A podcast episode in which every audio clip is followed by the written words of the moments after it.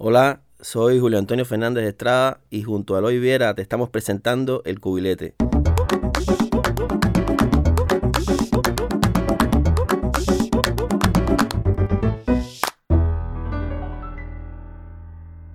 Este es un podcast adaptado de la serie audiovisual que hemos producido con el apoyo del Toque y Periodismo de Barrio y que desde 2019 tiene un espacio en YouTube. El cubilete, ahora en formato de podcast, llega a ustedes con la intención de hablar y debatir sobre asuntos jurídicos importantes para Cuba como nación y para nosotros los cubanos y las cubanas. ¿Cómo? ¿Cómo dice usted?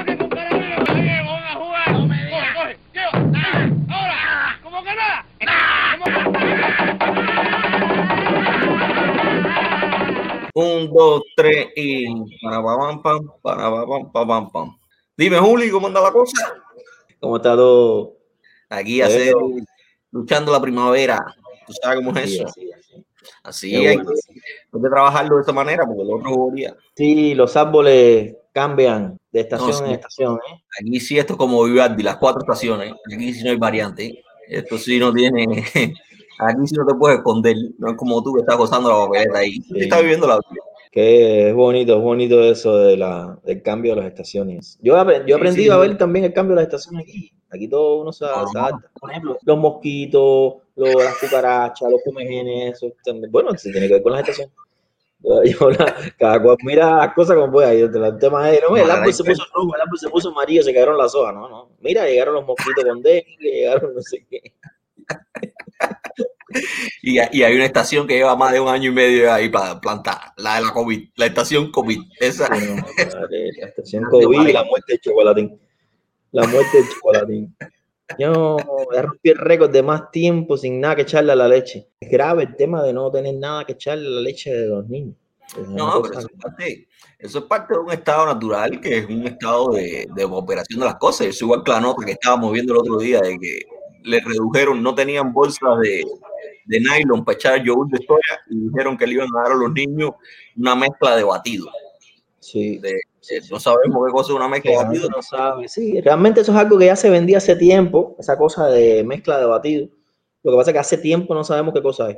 Pero no, es nada, nuevo, ¿no? Pero sí, eso. Además, los nombres que pone, yo no sé si serán eh, cuadros del, de comercio interior. Yo creo que sí, que deben ser cuadros de comercio interior, son las mismas, o, son nombres incluso hasta científicos, porque la gente se quejó mucho del tema de la tripa, no sé qué, pero cuando tú miras las normas legales que explican todo lo que se importa en el país, lo que se exporta, qué sé yo, y tú ves que, que las cosas que comemos se llaman pitrafa, de pauperación, eso de las gallinas decrépitas, no, no, ese es un nombre técnico. La gallina que ya deja de poner huevo es decrépita, es una falta de respeto con las gallinas. Y, es discriminatorio, es una pila de cosas. Yo espero que con la nueva norma esté prohibido decirle decrépita a una gallina que no pone huevo. Normal pasó un nuevo momento de su vida. Esa es otro estatus. Eso es la cosa que hay que incluir en el decreto de bienestar animal. Me imagino que ahí la, la por, eso por eso es que no se publica, porque es súper complicado hacer el reglamento. Es súper complicado. ¿Qué es eso de decrépito? No, no, no. Pero mira, ahora hablando de, hablando, ya, ya dejamos de reírnos, porque tú te pasas la vida riéndote. Yo, yo no puedo reírme porque yo tengo que coger las cosas serias, porque aquí esto es como, como Laurel y Hardy. No, no, aquí yo soy serio, ya te. Eh, lo que te iba a decir, eh, ahora que estás hablando de discriminación, te digo de nuevo, que a mí la gente me pregunta muchas cosas. Y ahora están pasando cosas interesantísimas, ¿no? Y se están produciendo unos debates súper interesantes y ahora que tú hablas de discriminación, de marginación, hay un tema que a mí me gustaría conversar contigo hoy y es el tema de la marginalidad, ¿no? La marginalidad en la política o la marginación política, como quieras. Entonces, nada, yo quería un poco conversar contigo, qué tú crees con relación al asunto, cómo lo ves, si te parece que es un espacio de reivindicación de derechos, hablar de cuidado y hablar de malas palabras, y, decir expresiones de ese tipo, pues realmente te coloca en una posición de la cual habría que excluirte, ¿no? Eh, Déjame entrar en tirando, tirando una. Vamos a mantener, vamos a tirar, vamos a tirar con las cubas. Vamos a tirar Nada, tres cubos. Hoy tengo que confiar en ti porque ayer me metiste carabina, no sé cuántos negritos, no sé cuánto, no sé qué. Hoy, hoy me tiraste tres Q, eso es un tiro decente, increíble, confiable. Sí, sí. Eloy, compadre, ese tema, ¿sabes? Eso sí, es algo que realmente ha sido una preocupación de mucha gente durante mucho tiempo. Ahí hay muchas cuestiones.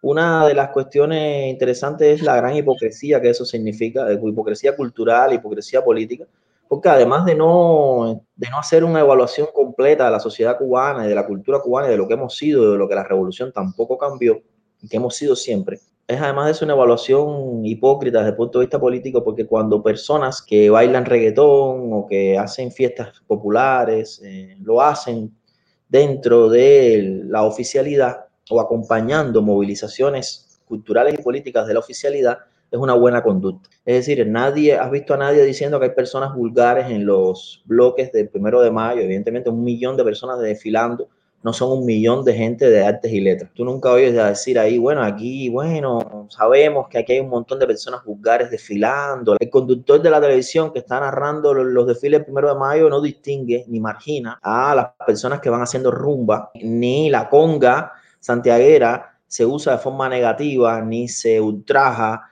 a la conga santiaguera ni a los que van bailando en la conga cuando esta conga hace cantos o repite estrofas que apoyan el, régimen. Por lo tanto, hay una, una cuestión ahí clara de, hipocresía también, de usar el epíteto y la clasificación y la calificación eh, cuando hace falta y en el momento que haga falta de una manera eminentemente oportunista. Yo creo que es mucho más serio analizar el, papel que tienen los diferentes grupos sociales en cualquier cambio en un país, eh, la forma en que las personas han vivido y siguen viviendo en Cuba durante décadas, eh, las maneras en que se desenvuelve y se desarrolla la desigualdad en el país, la inequidad social, los grupos que han quedado en indefensión y que son, son grupos que necesitarían una protección especial en el país, la crisis de la, de la educación, de la educación en Cuba, que es una educación pública y estatal, la manera en que todas estas personas que son hijas de un sistema, todas nacidas en la revolución, que todos dijeron en el matutino seremos como el Che y que lo, que lo estaban haciendo por el comunismo, ahora piensan de otra forma. Creo que todo eso son crisis de algo que ya hemos hablado otras veces, crisis de la identidad del socialista cubano y crisis también de los valores propios de la revolución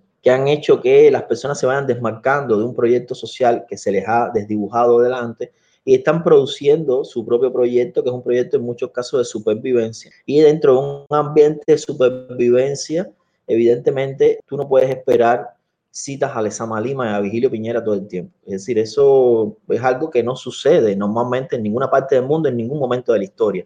Ahí hay otra gran hipocresía, que los teóricos, los intelectuales y ahora se rasguen las vestiduras y se quieran tirar las pelucas al viento aquí ahora por, por malas palabras y por perreo en la calle es una falta de respeto porque cuando los 28 de septiembre, esperando el 28 de septiembre, se hacen fiestas de comité con cualquier tipo de música, nadie dice que está mal, ¿no? Pero además de eso, en los procesos históricos, es muy interesante que tú no veas ningún eh, historiador, ni, ni no hay ninguna historiografía seria en el mundo que descarte a los grupos que han llevado adelante los movimientos sociales y que han llevado adelante las transformaciones profundas por lo menos si son historiadores y son historiografías progresistas y de izquierda, pero eh, son precisamente las, las, historias reaccionarias y los historiadores y historiadoras reaccionarios los que borran del mapa a los supuestamente marginales y vulgares de, la, de los acontecimientos históricos. Es lamentable que la intelectualidad cubana ahora socialista y de izquierda llame marginales a la gente que le son propias, ¿no? Imagínense, si son marginales la gente de San Isidro,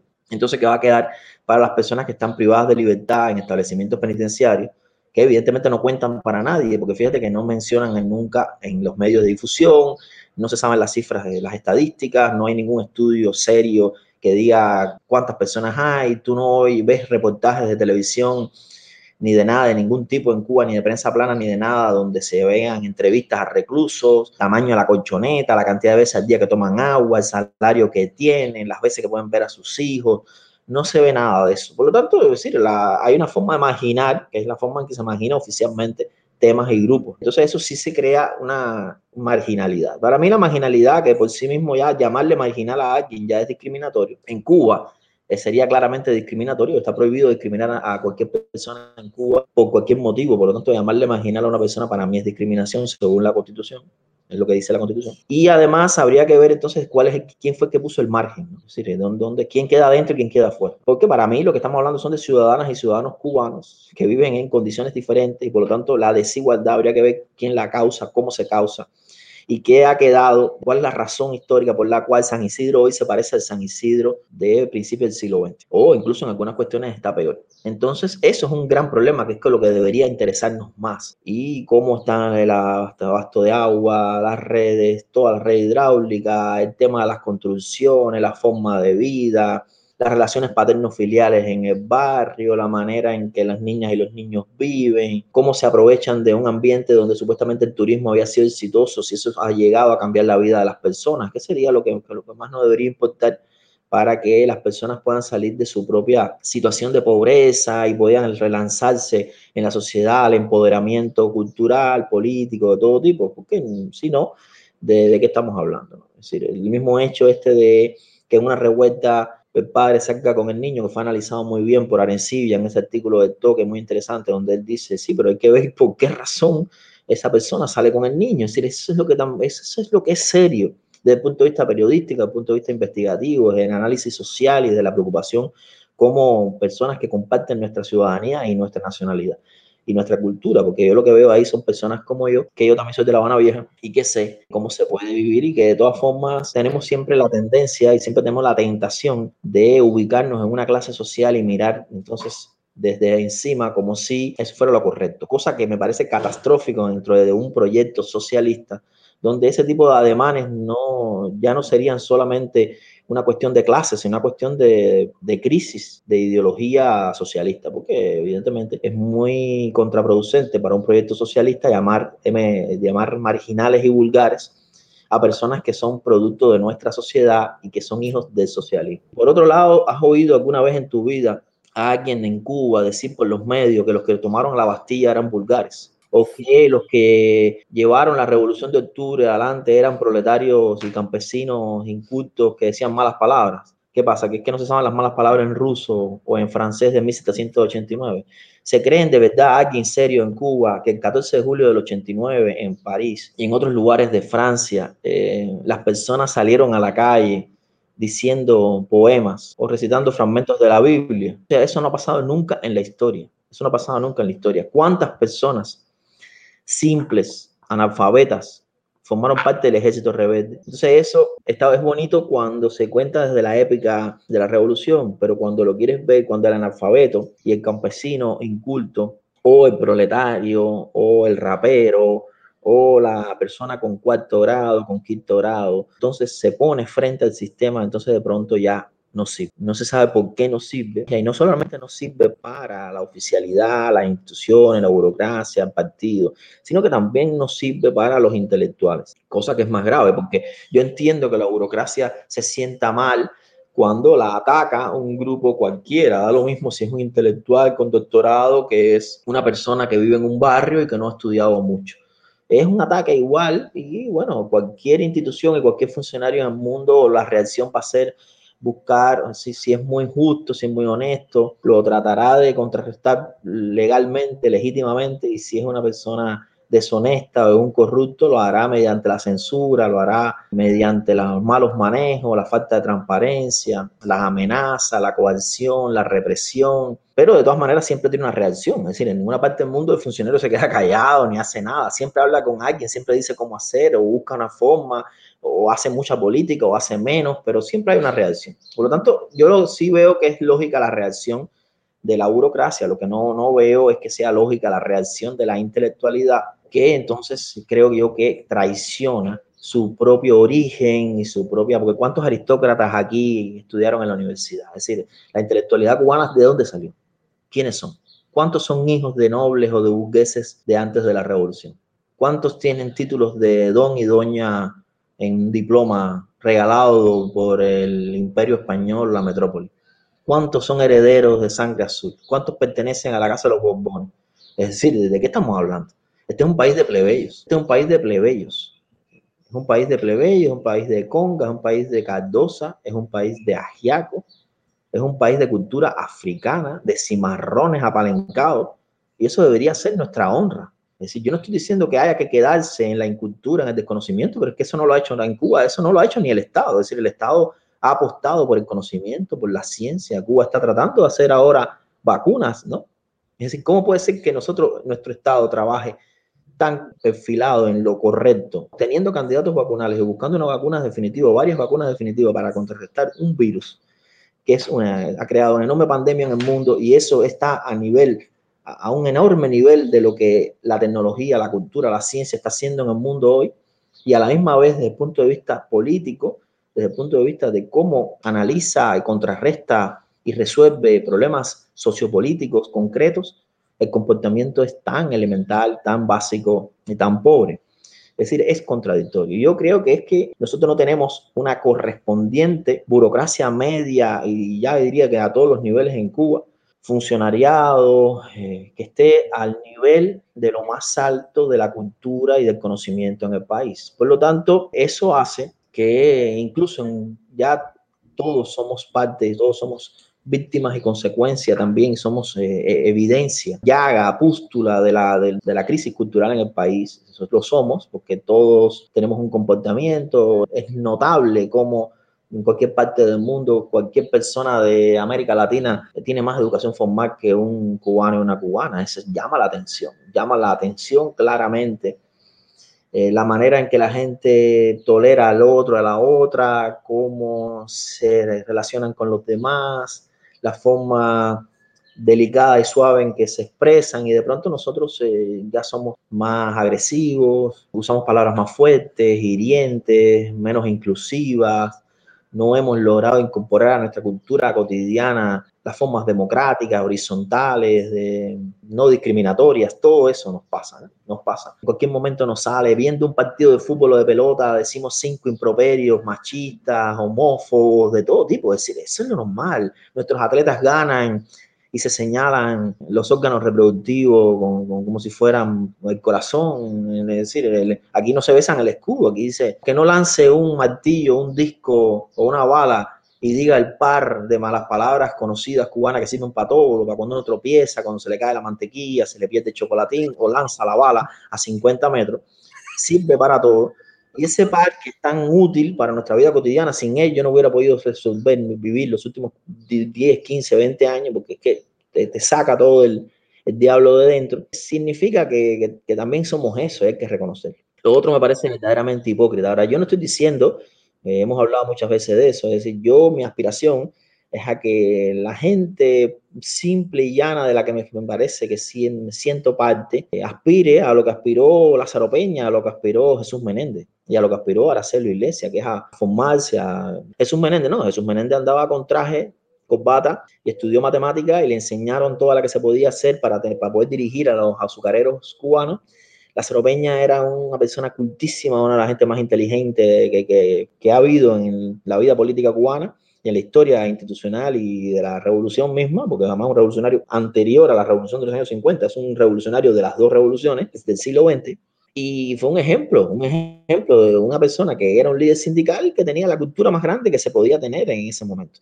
Entonces, yo creo que esa también tiene que ser la aspiración. Es decir, aquí tenemos grandes logros. Tú vas a la escuela, la escuela que te toca, la gente que te sientan al lado es la que te toca del barrio y eso hay que convertirlo en una gran victoria cultural y civilizatoria, no en un problema. A mí me parece eso, Eloy, ya, ya, es más, me parece tanto que ya no voy a hablar más. Así, a partir de ahora Yo no, no quiero ir sobre mojado ni nada por el estilo, no. Pero hay varias cosas que a mí me llaman la atención en este tema, ¿no? La primera es una cosa que ya te has dicho, ¿no? Hablar de marginalidad sin pensar en las causas y sin señalar a qué le llamamos marginalidad. ¿no? Un espacio de marginalidad es un espacio provocado por la falla de un proyecto social que pretendió eliminar la marginalidad. Un proyecto social que se empoderó sobre la base de eliminar la marginalidad. Y basta remitirse a los libros de historia que hoy nuestros hijos siguen, historiografía que hoy nuestros hijos siguen recibiendo en las escuelas. Uno de los triunfos, uno de las conquistas de la revolución era ese intento de acercar a la gente el desarrollo, de acercar a la gente la tecnología, de acercar a la gente la educación con un único objetivo, la inclusión. Y hoy cuando yo veo esa historiografía, que es la misma que pueden recibir nuestros hijos en la en las escuelas y la comparo con las posiciones que se asumen tanto desde la oficialidad como desde este espacio de intelectualidad que tiende a señalar la marginalidad, evidentemente lo que se está generando es una brecha de desinclusión. Porque el marginal no es otro que la persona que no ha podido incluirse en ese circuito que llamamos culto moderno, pro conservador, elevado. ¿no? Un marginal es una persona que por diferentes causas no ha logrado llegar hasta ahí. La pregunta es, ¿por qué no ha logrado llegar hasta ahí? ¿Qué es lo que ha sucedido en los últimos años en Cuba, en un barrio como San Isidro, en el cual en una cuadra se puede vivir la situación que se vive en Damas 955 y en otra completamente diferente te puedes encontrar un proyecto hipermoderno con una tienda y un bar como el proyecto del hijo de Jorge Y dos cuadras más allá te encuentras una zona con, con súper conservada, que básicamente lo que sirve es como un gancho eh, de atracción turística y de recopilación de dinero, ¿no? O sea, hay ciertas determinadas realidades que se producen ahí que analizar antes de catalogar como marginal a alguien, ¿no? Porque además, esa persona que estamos catalogando como marginal no solo puede ser marginal, si decimos que un tipo marginal es un tipo que tiene deficiencias en la formación, que se expresa de manera vulgar, para decirlo de alguna manera, que sus formas y su conducta no están acorde con ese sector normal, conservador, pro intelectualoide. Si eso es un marginal, también tendríamos que pensar entonces si ese marginal que hoy estamos señalando por marginal y hoy estamos discriminando por marginal no es doblemente marginado porque el señalamiento como vulgar, el señalamiento como marginal no viene por su conducta normal. El señalamiento como marginal viene por su conducta política. O sea, hoy se le está señalando por vulgar, se le está señalando por marginal, no porque sea un vendedor de fritas en la esquina que dijo dos malas palabras al vender su frita.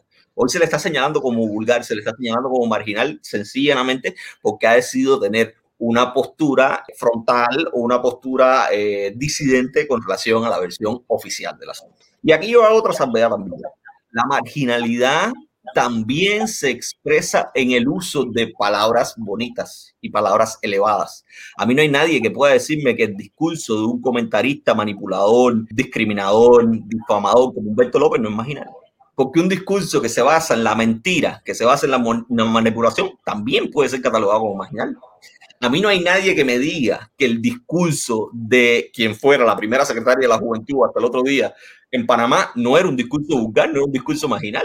Aquella entrevista que le dio a periodista a miamense que es célebre de búscalo o no, y, esa eso es marginal, completamente marginal, porque niega la posibilidad del debate, del intercambio de ideas que supone, que se supone que sea lo que prime en ese sector conservador, que sea lo que prime en ese sector pro, o sea, un sector abierto al intercambio de ideas, un sector que pretenda incluir al otro mediante la educación. No hay ninguna postura en ese sentido de la oficialidad.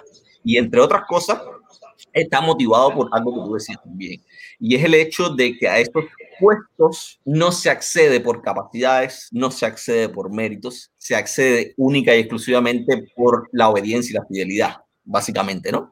Y eso puede hacer que quienes llegan allí puedan zafarse del San Benito de la marginalidad, pero sigan siendo marginales, sigan siendo vulgares en su interior, sigan siendo vulgares en su formación, y eso no lo excluye en lo absoluto. Entonces, este tema de la, de la marginalidad viene muy de la mano, en el caso cubano, de la doble marginación desde mi punto de vista, ¿no? Nadie se ha puesto a pensar si esa misma gente que gritó en San Isidro, Díaz Canel Singao, a coro, qué es lo que han estado viendo todos los días cuánta gente vive en su casa, qué experiencias de vida han tenido, cuáles son las dificultades que hoy enfrentan para sobrevivir. Y si le sumas a eso la sobrevictimización, porque además de sufrir lo que tú decías, una vida de supervivencia, pues tienes que sufrir una vida de supervivencia material con una vida de acoso policial, para decirlo de alguna manera.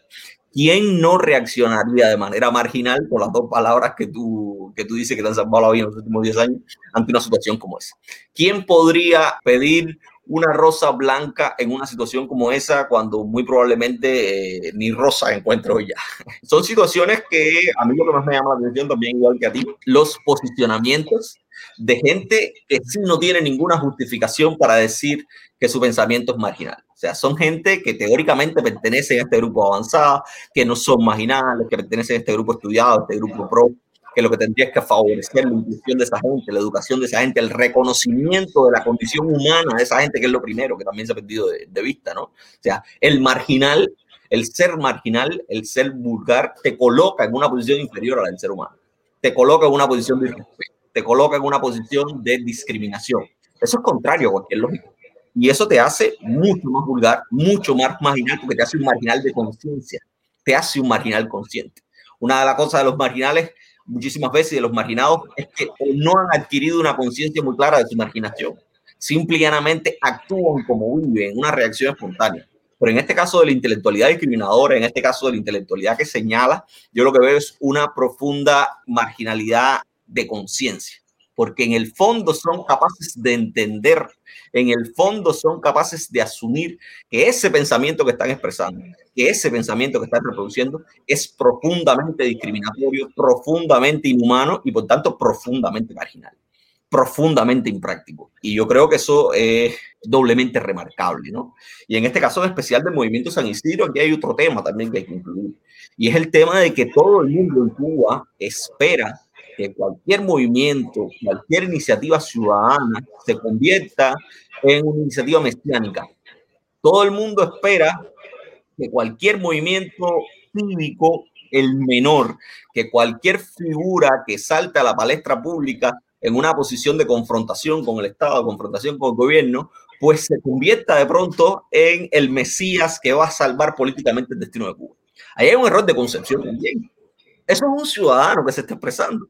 Eso no es un político, porque ni tan siquiera le han permitido sobrevivir y participar en la vida política cubana. Por tanto, usted no puede medir a esa persona con la misma vara que usted mide un funcionario, con la misma vara que usted mide un político, ¿entiende?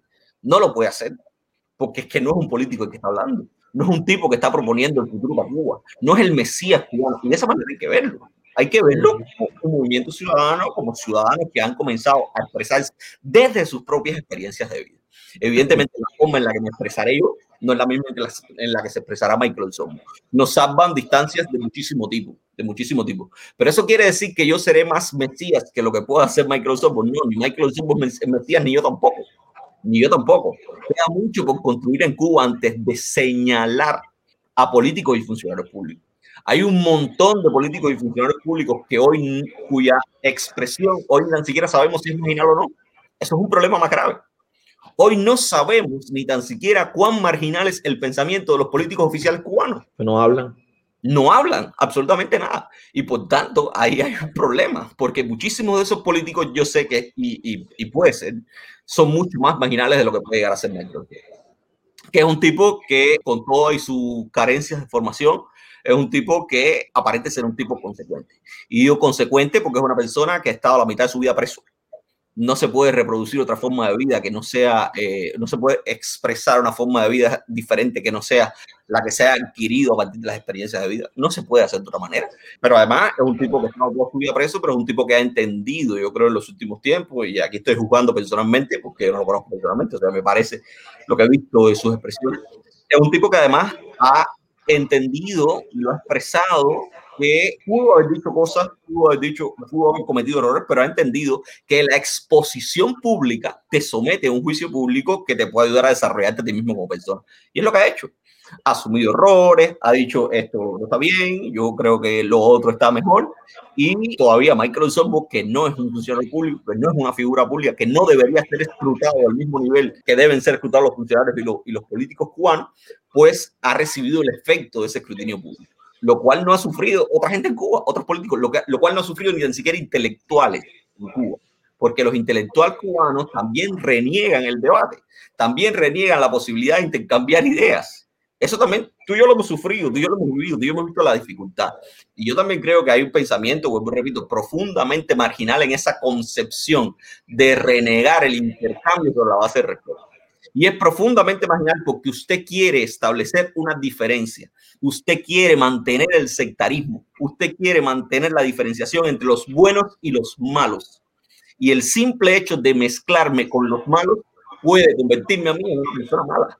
Por tanto, ahí hay un pensamiento súper retrógrado que lo único que hace es profundizar esa misma manifestación vulgar, marginal, marginada que ellos mismos señalan. Es muy triste lo que sucede, pero es parte del escenario que hoy tenemos que asumir también. Esto es lo último que voy a decir, pero me parece que además eh, otra cosa que hace esta discriminación, porque es lo que es. Incluso existe el derecho legítimo, un eh, derecho clarísimo de no estar de acuerdo con lo que hacen la gente de San Isidro. Eso es libertad de expresión y, libertad de tener la propia ideología y el propio proyecto político. Pero no existe el derecho a la discriminación. Y menos todavía existe el derecho a la discriminación de los que manejan los medios de difusión masiva, porque tienen una responsabilidad. Y tampoco, y menos todavía existe la discriminación de los funcionarios públicos, porque tienen una responsabilidad superior todavía. Hay mucha responsabilidad una encima de otra. Y en ningún caso tienen el derecho a hacer eso. Pero es que el propio sistema nuestro, en una fecha tan reciente como el año 2000, estaba tratando de tomar a personas que habían sido abandonadas, olvidadas y discriminadas ya por el sistema, las estaba poniendo a hacerse trabajadores sociales y estudiar carreras universitarias. Y eso fue una idea de Fidel. Y esa es parte de la calumnia vectorial de la batalla de ideas. Hasta eso mismo nosotros rectificamos porque se convirtió en una mala empresa económica y en un despilfarro y todo lo que se quiera. Pero es el mismo sistema, el mismo sistema que cuando triunfó la revolución tomó a las mujeres prostitutas profesionales y las convirtió en personas con oficios y que no las discriminó y que después se hizo imposible saber en nuestra sociedad quién había sido una persona que se dedicó a la prostitución y quién no. Eso es un, un ejemplo de lo que hace una revolución. Y yo creo que no es un ejemplo llamarle después de tantos años marginales a gente que el mismo sistema ha puesto en un lugar determinado. Porque hay que recordar que nosotros tenemos escuela obligatoria hasta los 14 años en Cuba y por alguna razón nuestro sistema ha sufrido a punto de que las personas, incluso bajo estas normas, llegan a tener solo un cuarto grado o un quinto grado. Y eso es, es grave. Eso es grave porque eso significa una derrota, por lo menos parcial, de un proyecto político, económico y social, y moral y ético, y alternativo al del capitalismo dominante en el mundo, que es lo que nosotros queremos ser.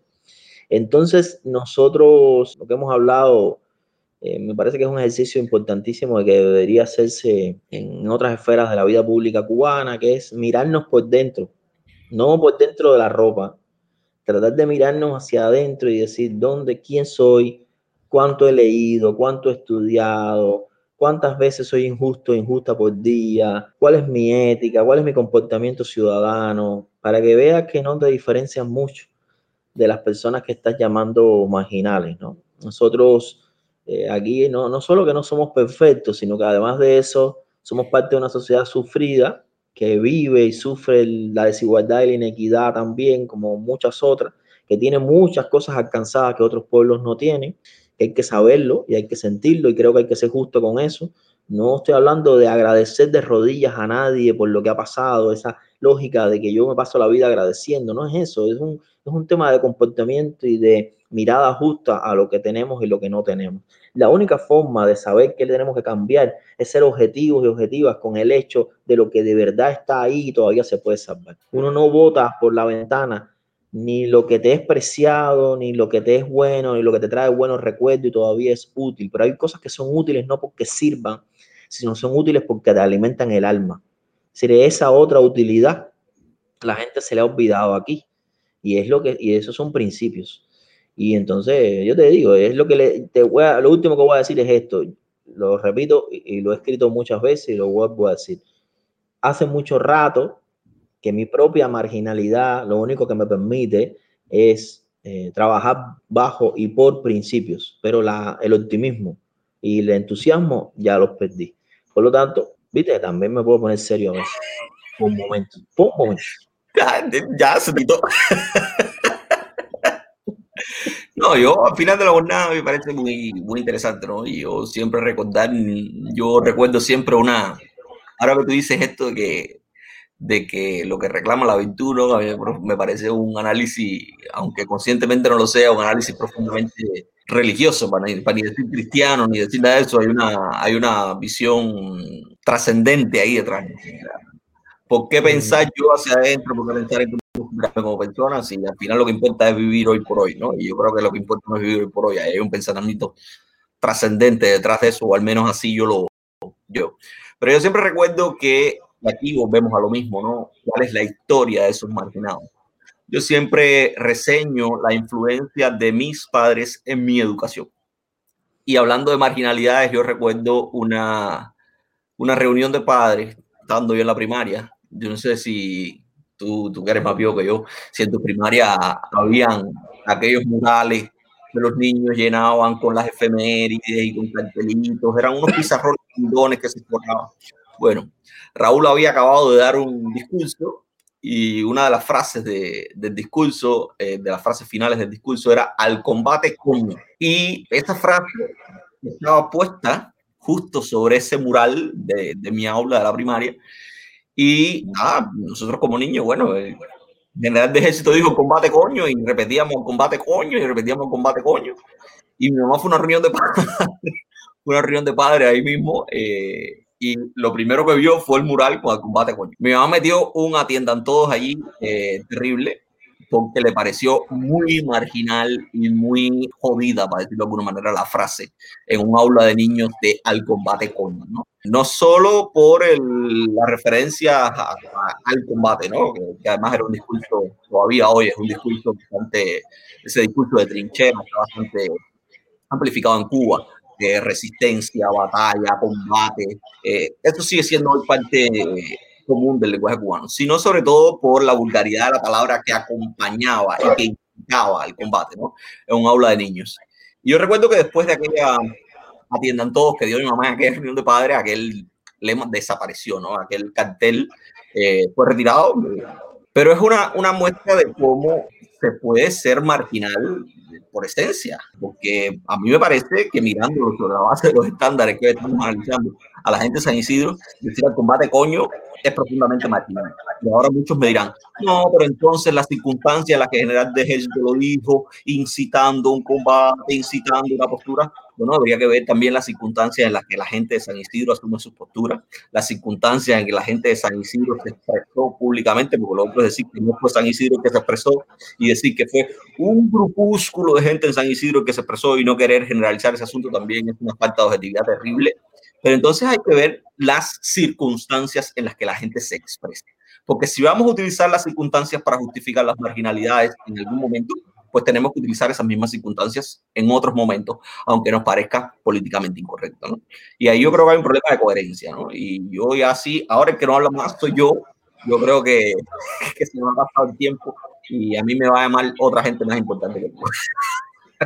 Yo lo último que voy a decir es una frase de Almeida. Aquí no se rinde nadie, pero no vamos a decir la última. No, ah, coño, mira, ahí está otra. ahí está otra. Ahí está otra. ¿eh? Es parte de la Déjame tirar, por última vez. Déjame tirar por última vez tu historia. ¿Qué sacaste? Ahora me vas a decir que no. me vas a decir que, carabina ¿Eh? natural, carabina natural, ahora me vas a decir. Levanta, no fue natural, pero fue carabina. Levanta los daditos para creer en ti y no me los vires. No, no, no, no, los tengo aquí, los tengo aquí. No, esta carabina por internet no me gusta. Eloy Viera y yo, Julio Antonio Fernández Estrada, le invitamos a un próximo programa del Cubilete.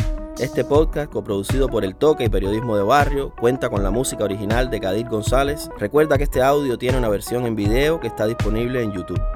Queremos recomendarte además otros podcasts y reportajes en audio que puedes buscar en la página web www.periodismodebarrio.org con el canal de Periodismo de Barrio en SoundCloud, Anchor, Spotify y iBooks. Desde cualquiera de tus aplicaciones para descargar podcasts, Castbox, Apple Podcast, Pocket Cats o Himalaya. Comparte este audio con tus amigos y ayúdanos a crecer.